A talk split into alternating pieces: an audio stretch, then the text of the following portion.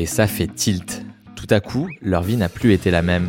Il a suffi d'un livre, d'un film, d'un concert, d'une pièce ou juste d'une rencontre pour faire naître la flamme en eux. Et ça fait tilt, la passion était là. Dans leur tête, leur cœur et leur tripes, l'envie de créer, de rassembler ou d'afficher leur singularité, émouvoir, faire rire ou pleurer, parfois un peu tout à la fois. Et ça fait tilt, les voilà projetés à leur tour sur scène, dans les bacs, sur les étagères d'une librairie ou sur grand écran. Timides ou audacieux, remarqués ou anonymes, éclatants ou navrants, ces débuts les ont marqués à jamais. Dans ce podcast, des personnalités du monde culturel partagent avec nous les prémices de leur parcours. Je suis Jimmy Boursico et à mes côtés cette fois il y a Juan Arbelaez. Ce nom et ce visage vous les connaissez depuis 10 ans après une apparition remarquée dans Top Chef. Juan Arbelaez c'est un personnage très médiatique c'est sûr, une bonne gueule, une vraie énergie, un vrai don pour la communication, mais avant tout le Colombien reste un authentique passionné. Aux commandes de 13 restaurants à seulement 34 ans, il est venu fin juin retrouver ses amis de la Crème Festival à Villefranche-sur-Mer. On l'a interrogé à la fin de l'événement, après un barbecue géant euh, géré dans une tenue estivale et en musique. Et même après plusieurs longues soirées festives, Juan Arbelaez était toujours plein d'énergie, prêt à bondir de sa chaise pour tout vivre, tout voir, tout écouter. Cette flamme qui l'accompagne depuis ses jeunes années en Colombie, il l'a partagée avec nous, tout comme l'histoire de ses premiers pas en France, sa rencontre avec son idole, Pierre Gagnère, ou encore son goût pour des plats familiaux devenus cultes, et son envie, pourquoi pas, d'ouvrir un resto chez nous sur la côte d'Azur.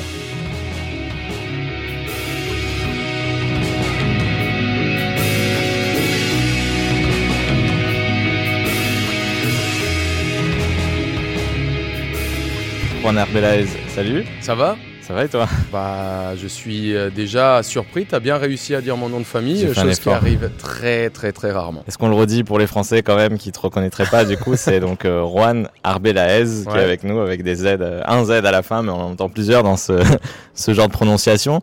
On est à la Crème Festival à Villefranche-sur-Mer. On est au dernier jour du festival. Hier, tu étais euh, sur le pont, sur le feu même, pour ouais. un barbecue. Tu peux nous raconter ça brièvement Pas une expérience euh, de dingue qui part d'une idée euh, un petit peu folle. J'étais à Nice pour euh, un événement euh, au Cap 3000 et j'ai rencontré Robin et Natacha qui sont les, les fondateurs de ce, ce magnifique festival. Moi, j'avais déjà entendu parler de la crème. Euh, plus du festival parce qu'ils font de l'événementiel aussi, mais j'avais vraiment entendu parler du festival. Et je leur balance en fin d'événement. Si vous avez besoin de quelqu'un qui vienne cuisiner pour le festival, vous me dites, je serai, euh, je très chaud. Bien joué. Et bah, du coup, ils, ils ont dit euh, direct, on va se caler ça, on va se faire un énorme barbecue sur la plage, un truc visuel au bord de l'eau. euh, et franchement, j'ai passé, ouais, j'ai Voilà. passé un moment incroyable. Ça a, été, euh, ça a été magique. Nickel, on t'a vu dans une tenue un peu atypique de cuisinier, euh, lunettes de cycliste euh, un peu euh, fluo, pieds nus. Bon, c'est passé, il n'y a pas de problème.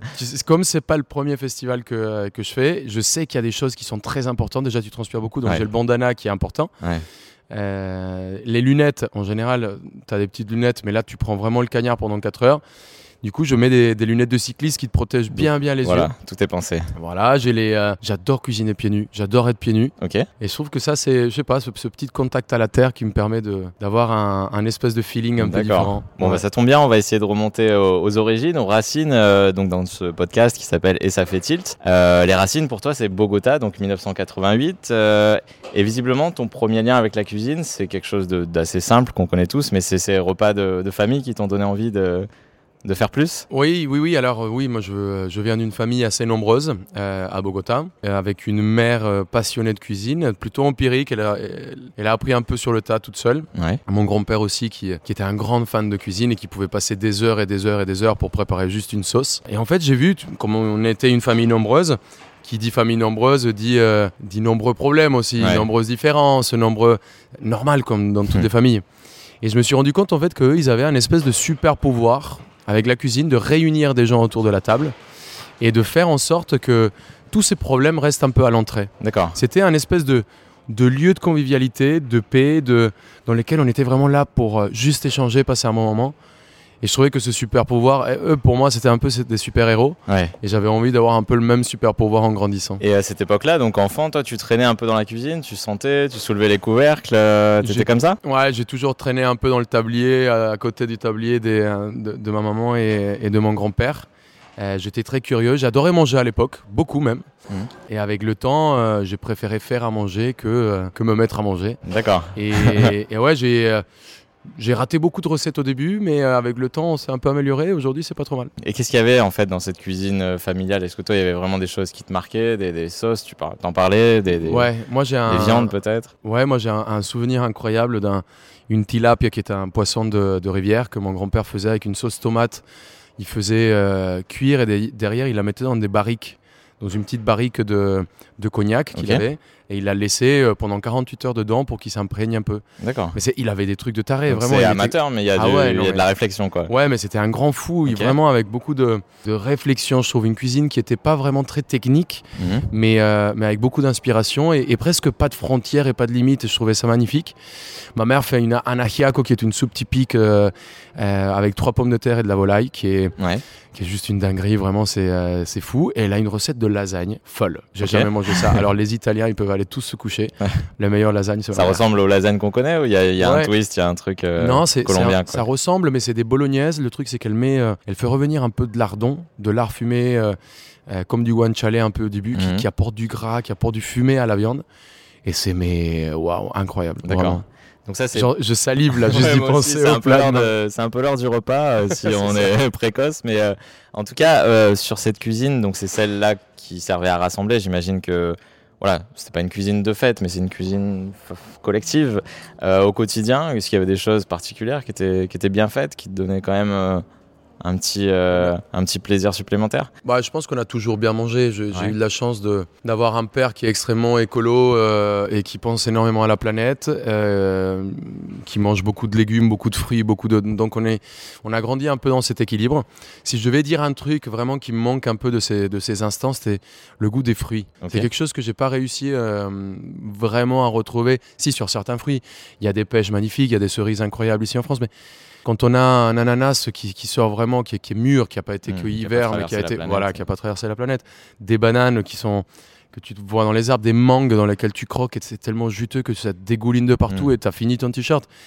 Je trouve que cette expérience-là, et tous les gens qui ont visité la Colombie, ils se souviennent beaucoup des, des jus de fruits qu'on fait. ouais Il n'y a pas de, de sucre à rajouter, c'est des fruits qui sont juste une explosion dans le palais fantastique et ça, je pense que ça, ça me Ouais. manque aussi. Ouais. Et ado, avant que tu partes, donc on va, on va y venir assez rapidement, à 18 ans, euh, est-ce qu'il y avait quelque chose de, autour de la, on va dire de la street food, mais vraiment voilà des étals, de ce qu'on pouvait trouver euh, près de chez toi, qui vraiment euh, était un incontournable sur ton passage euh? Ouais, il y a, il y a un resto qui est très connu, un resto colombien qui s'appelle El Corral, qui faisait Mhm. vraiment les meilleurs hamburgers de la, de la terre. Vraiment, j'avais Ah ouais jamais goûté ça. Aujourd'hui, c'est devenu un peu plus euh, commercial et industriel, mais à l'époque, c'était vraiment des, des petits restos. Et pendant des vacances d'été, j'ai été travailler là-bas parce que je trouvais que, que c'était juste euh, mais formidable. C'est d'ailleurs ma première expérience en cuisine. Ok. À quel âge? Euh, J'avais 16 ans, Ouais. 15 ou 16 ans. Ok. Et je faisais, c'était un resto qui faisait 400 burgers par service, ça dépotait. Et j'ai adoré travailler là-dedans parce que même si c'était à, à une grande ampleur, il y avait un, un espèce de respect du produit qui, était, euh, qui était assez dingue. La viande était euh, formidable, les sauces étaient toutes faites maison. C'était une, une vraie belle expérience. Si vous passez en Colombie, El Corral. Corral. C'est vraiment bon. encore, ça garde encore, euh, même si c'est- s'il y a plusieurs restos aujourd'hui, ça garde un peu son charme. ouais.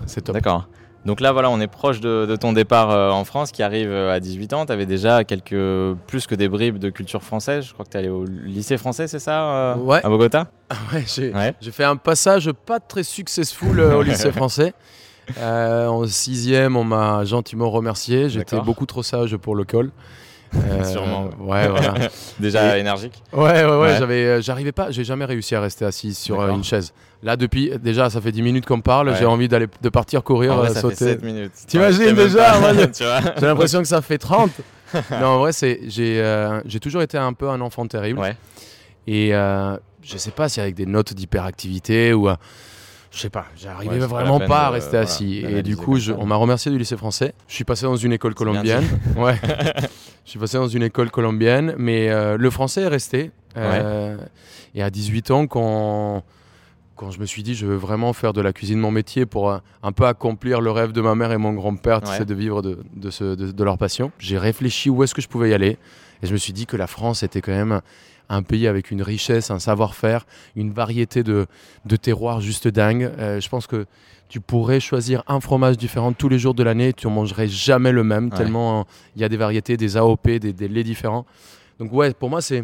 Mais ça, tu connaissais de manière théorique ou en Colombie, tu avais déjà pu goûter certaines Bah, je- choses moi, euh, j'étais très curieux. Ouais. J'ai toujours été très curieux, donc c'est vrai que j'ai cherché dans les livres de cuisine. J'avais le livre de cuisine de, de Pierre Gagnère déjà, Ouais. euh, dont j'étais un, un grand fan. J'avais euh, donc oui, j'ai toujours, euh, j'ai toujours cherché. Pas, pas la, la connaissance que j'ai aujourd'hui, mais de loin, à 8800 km, je m'intéressais beaucoup à, à ce qui se faisait. Et donc là, on est au milieu des années 2000. La France, c'est peut-être encore le pays de la gastronomie avant que ça s'ouvre beaucoup plus, en tout cas médiatiquement aussi. Peut-être que toi, tu avais vraiment cette idée de, de place forte, euh, genre la mecque de, la cuisine, ou euh, voilà, c'était une étape et tu savais que tu allais rencontrer des gens du monde entier? Non, parce que alors il y a plusieurs endroits euh, dans le monde qui sont des espèces de d'épicentres euh, où il y a des choses hyper intéressantes qui se passent. Euh, Il y a toujours eu Paris, il y a eu Londres, euh, Mhm. on a eu Lyon aussi qui a, qui a été très forte. Euh, et après il y a le Japon. Euh, T'as as aussi les États-Unis. Il y a une scène culinaire hyper intéressante à San Francisco, Ouais. euh, à New York. Il y a des, il y a plein, il y a, il y a des endroits comme ça qui sont forts. Moi, j'avais le français. Je trouvais que tous les angles de rue de Paris étaient magnifiques. Ouais. Et euh, je me suis dit, euh, voilà, je ne peux pas louper cette chance de parler français et de pas aller dans, dans un des plus beaux endroits au monde.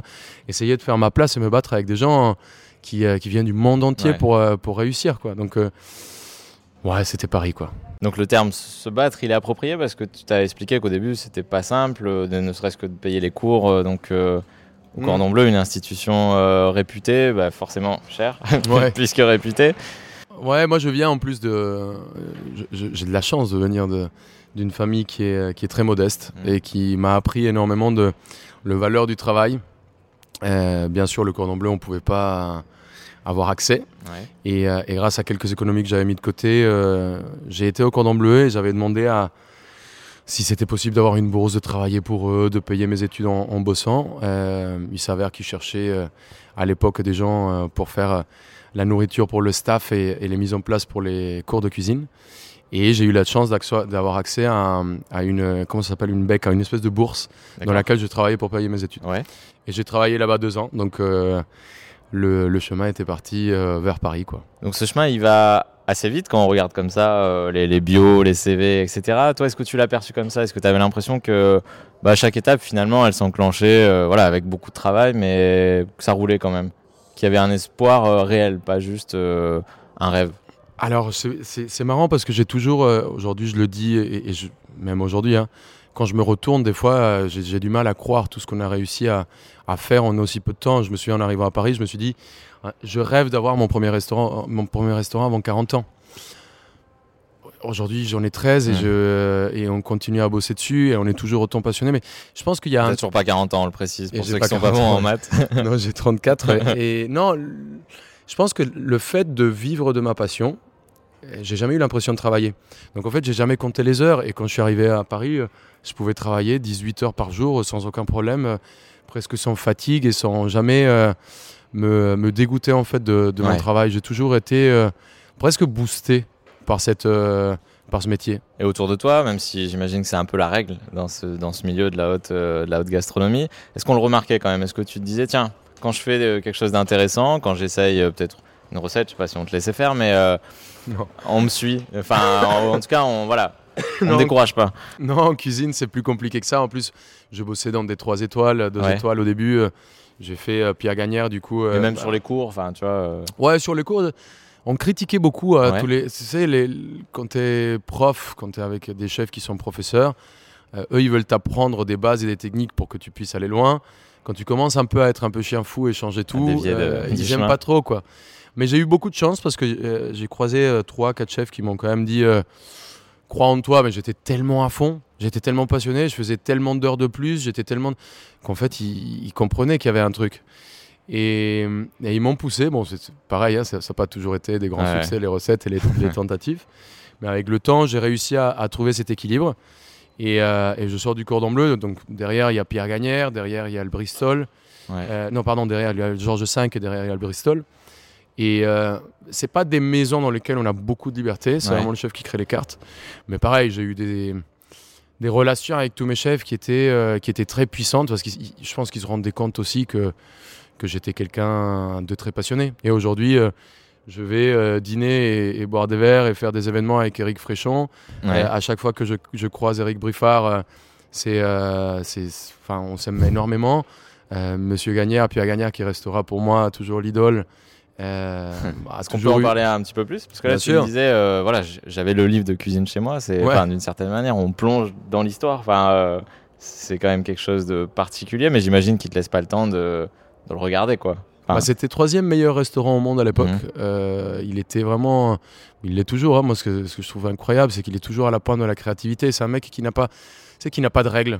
Tu vois, il n'y a pas de, de limite. Et c'est ça que que j'aime dans sa cuisine. Elle, elle est tellement libre. C'est euh, c'est incroyable. Et ouais, j'ai toujours été euh, très admiratif en fait de cette liberté qu'il avait. Je pense que j'ai toujours aimé la liberté aussi ouais. Et que ça m'inspirait énormément. Et, euh, et non, ça a été euh, déjà ma première expérience dans un restaurant professionnel. Donc euh, je prends plein les yeux. J'étais pas prêt. Ça a été très dur les premiers, les premiers mois. Mais derrière, j'ai compris comment ça fonctionnait et ça roulait tout seul. Et d'ailleurs, Thierry Machigno, qui est, qui est son chef de cuisine avec qui j'étais vraiment tous les jours, pareil, on a une relation qui est, qui est super. Et, et quand je suis parti, euh, il n'était pas très content. euh, il- euh, Il voulait que voilà. tu restes, quoi. Ouais, non, c'était, on a une, une très bonne relation, on s'entend très très bien. Donc ouais, pour moi, ça a été vraiment une, une expérience de fou. Donc, Gagnard, il te montre qu'on peut aller euh, très haut en respectant pas les règles, mais en travaillant beaucoup et en étant créatif. C'est ce que tu as retenu, quoi. Ouais, je pense qu'il y a une étincelle. Ouais. Tu sais, il y, a- il y a des cuisines qui sont très techniques, qui sont vraiment très belles, qui sont euh, très abouties, mais où des fois il manque une âme. Et des fois, tu as mangé un plat peut-être euh, à l'arrache quand euh, que- où quelqu'un a mis vraiment ses tripes dedans et, et en Ouais. bouche, il y a un truc qui se passe. Et je trouve que c'est cette étincelle qui est, qui est intéressante et qu'on retrouve pas tout le temps dans toutes les cuisines. Euh, moi, lui, il m'a inspiré ça. C'était quelqu'un qui prenait beaucoup de risques. Moi, j'aime aussi cette, Mhm. cette idée de prendre des risques, quitte à des fois se louper. Mais je trouve que dans le. Tu sais, on parle. En France, on a beaucoup de mal à parler de, de l'échec. Ouais. Ça, c'est un truc vraiment typique français. Les Éta- aux États-Unis, On sait. quand t'as un- ouais, mais quand tu as un échec, tu, euh, peux tu le racontes. tu le racontes. Ouais. Tu dis, euh, tu le supères. Ça, il faut le, faut le supérer, il faut passer outre. euh, Et derrière, tu as appris, tu relances un challenge. Ici, euh, tu, tu foires ta boîte, Ouais. tu es interdit bancaire, on veut plus te voir, plus personne veut te parler. C'est- plus compliqué, quoi. Et tu as du mal à le raconter en plus. T'as pas le temps d'apprendre, finalement. Enfin, Je pense que tu apprends, mais en silence, tu vois. Alors qu'il y a un espèce de. Euh, d'idéologie un peu intéressante de si moi j'ai vécu un échec, je préfère le partager avec les gens pour pas qu'ils fassent les mêmes erreurs que moi. Ouais. Et ça, on, on l'a pas trop en France. Donc, je- euh, moi, je, je me nourris aussi de, de tous ces échecs que, Ouais. que j'ai vécu, quoi. Donc voilà, maintenant tu peux partager cette expérience. Euh, Il y a eu quand même des accélérateurs pour toi, là tu le dis, euh, à travers les rencontres, Ouais. à travers la télé. Forcément, Top Chef c'est à la fois loin, mais je sais pas si toi t'en gardes encore des souvenirs euh, forts, puisque pour le grand public, c'est en vrai c'est là où tout a commencé, même si toi t'étais déjà en train de trimer depuis quelques Ouais. années, mais Ouais, bah, 2012, euh, alors euh, c'est c'est loin. Mais c'est loin. Mais c'est comme un comédien qui, euh, qui joue de la comédie depuis euh, 15 ans et pour la première fois, il peut monter sur scène, jouer devant Spielberg euh, et les plus grands euh, directeurs de Mm. cinéma. Tu as une chance de montrer ce que tu sais faire. Après, euh, voilà, derrière, euh, ce qui est génial, c'est c'est un beau tremplin. C'est un beau tremplin. Mm. Ça te donne des clés pour avoir accès à certaines portes que tu peux pousser. Euh, après, on est 150 euh, à Top Chef, à avoir fait Top Chef, peut-être Ah plus. Je sais pas de, de- de combien on s'en souvient aujourd'hui. Tu vois, je pense qu'il y a une, ça. il y a quelque chose d'important pendant Top Chef, pendant Top Chef, mais il y a aussi quelque chose d'important après. Faut pas oublier que notre métier, c'est être derrière les fourneaux, euh, pas forcément tout le temps derrière les caméras, Ouais. euh, qu'il faut rester passionné dans son taf. Euh, moi, ils seraient tous. Enfin, hier, ils sont, vous, vous êtes venus au barbecue. euh, Celui qui était derrière au charbon pendant 6 heures euh, en train de, de griller au soleil, euh, Ouais. c'est moi parce que j'aime Ouais, ça. Et je pense qu'il faut pas oublier ça. Il faut pas oublier d'où on vient. Il faut, il faut garder la tête sur les épaules et ça, ça t'aide quoi. Donc ça, on y arrive, même quand bah, on te sollicite beaucoup. je veux dire, là, on est sur un festival de musique. Toi, tu viens en plus, en guest, mais euh, voilà, euh, et on te sollicite autant que ou plus que des artistes euh, qui, qui montent sur scène dans un festival de musique. Est-ce que ce jeu-là, euh, toi, justement, il t'a fallu du temps pour, euh, bah, pas pour l'intégrer, parce que peut-être que tu as vite compris comment ça se passait, Ouais. mais pour le digérer, savoir où tu te situais dans tout ça. euh, Est-ce que La- tu risquais de perdre aussi? Je trouve que l'ascension, elle, est, elle va vite. Le problème, c'est que la descente peut aller aussi vite que la montée. Et euh, Un peu de musique derrière. Bah on ouais, précise. ouais, on est. ça a commencé, on n'y échappe pas. On est loin, loin, loin, mais on, on entend quand même. Voilà. Désolé. Ouais, ça va être bien, hein. ça va être bien avec ce, ce petit fond euh, musical. C'est ça. Et euh, non, je pense que la montée peut être aussi vertigineuse que la descente. Je pense que j'ai eu la chance d'avoir une éducation qui m'a donné certaines valeurs et qui m'a permis de garder un peu les pieds sur terre. Et je me suis dit, à tout moment, je peux perdre tout ce que j'ai vécu, donc euh, je vais le faire avec beaucoup d'attention. Mhm. Euh, je vais respecter tous les gens que je croise, je vais essayer de faire les choses le plus proprement possible. Et c'est ce qui s'est un peu passé. Et aujourd'hui, Ouais. on, est, on est plutôt heureux. Et ce que j'aime, c'est que même si je regarde un peu en arrière, euh, j'ai pas broyé tout à mon passage. Mhm. Je suis content de ce chemin que j'ai parcouru euh, en croisant des personnes exceptionnelles. Donc non, c'est euh, ouais. Je pense que c'est les valeurs. Donc oui, tu peux perdre la tête. Ouais. J'ai eu de la chance de. Il n'y a pas eu de période euh, où il a fallu que quelqu'un te tire un peu par la manche, en dis- ou toi-même même, en disant euh, Après, là, je, je me plais un peu moins, quoi. Je sais pas. ouais, bah, peut- peut-être au début, tu, tu Ouais. perds un peu. euh, tu sors, les gens prennent des photos avec toi. Euh, t'as as beaucoup de. Tu deviens attirant et un peu sexy, donc tu as des filles aussi qui, euh, qui viennent. Mais au bout d'un moment, tu le comprends et ça devient tellement. C'est la routine, quoi. Non, c'est pas, la, plaisante. non, pas la routine, mais Ça fait partie du. ça fait partie du du, boulot, truc. quoi. On a accepté de faire la télé, il faut savoir le gérer. Et si tu sais pas le gérer, tu, tu vas direct euh, droit vers un mur. Donc je pense que, ouais, peut-être au début, tu te- ça te fait marrer, tu rigoles avec tes potes, tu, tu sors, et... mais ça n'a pas été long. Ouais. en vrai. Puis là, il y a quand même ce que tu disais tout à l'heure, le fait d'être vraiment enraciné dans la vraie vie, c'est-à-dire euh, être chef d'entreprise. Cuisinier, c'est la partie euh, créative, visible, euh, appréciée par le public. Le côté, pas administratif, mais en tout cas, le fait de créer des entreprises, d'avoir de plus en plus de restaurants. Moi, j'étais pas à 13, donc tu as bien fait de remettre les compteurs à jour. Ça, c'est quelque chose de, de différent qui est, import- enfin, qui est essentiel pour toi. C'est ton quotidien? Ça, je l'ai appris un peu euh, sur le tas, euh, parce que j'ai pas fait vraiment d'études de, euh, de management, de business, de quoi que ce soit. J'ai eu la chance, de, dans mon parcours, comme je le disais, croiser des personnes qui sont, bah, qui sont exceptionnelles. Euh, et euh, j'avais deux, euh, mon fournisseur d'huile d'olive, euh, qui sont deux frères, Pierre-Julien Chantios et Grégory. Euh, et on est devenus euh, très copains lors d'un voyage en Grèce. On a commencé à faire une bouteille d'huile d'olive ensemble. On est rentré, on s'est dit, il faudrait qu'on fasse un resto ensemble. On a ouvert le premier Yaya.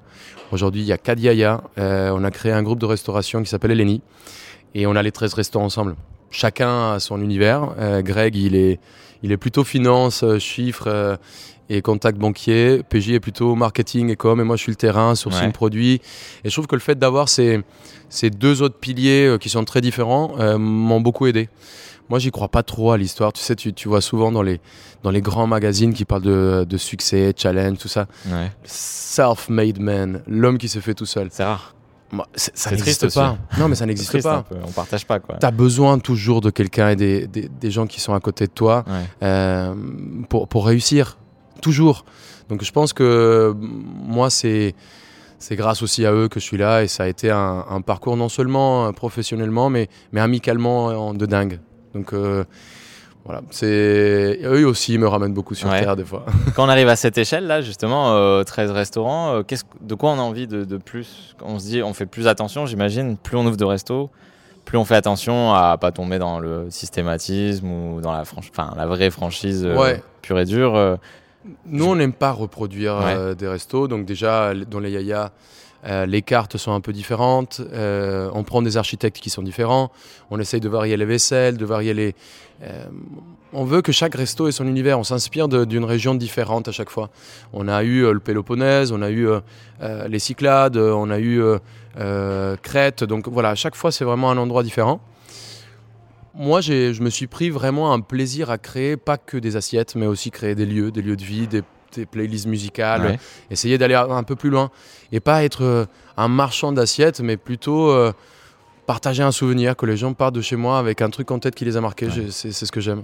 Alors pour l'instant, j'imagine que tous nos auditeurs n'ont pas eu la chance de, de faire un tour dans l'un de tes restos. Est-ce qu'on peut terminer par ça, justement, la, la cuisine de Juan Arbelaez et de son groupe aujourd'hui? Ou, Enfin, je sais pas si tu vois ça comme vraiment euh, cuisine de groupe, mais euh, elle ressemble à quoi maintenant? Qu'est-ce qui a changé pour toi euh, Bah, Est-ce qu'il y a des nouvelles nuances? Est-ce qu'il y a de nouvelles envies? Des produits qui t'ont moi, je pense que attrapé? j'ai de la chance de, de vivre un peu avec cette liberté dont je parlais.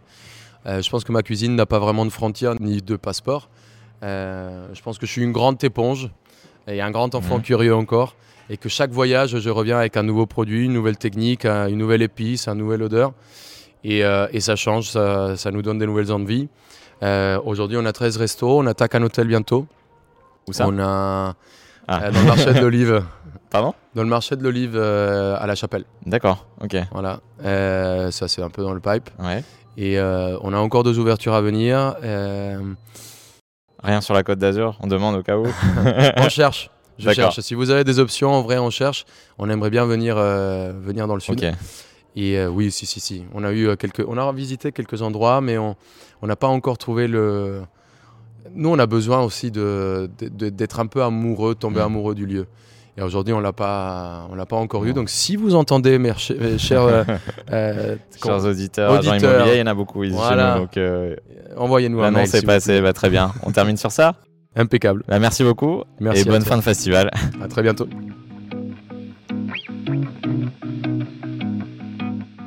Bravo Si vous écoutez ce message, c'est que vous avez écouté l'intégralité de notre podcast. Si ça vous a plu, n'hésitez pas à le noter 5 étoiles et à le partager autour de vous. Et si vous avez des remarques ou des suggestions, vous pouvez m'écrire sur mon mail à jboursico at nismatin.fr j b o u r s i c o t nismatin tout.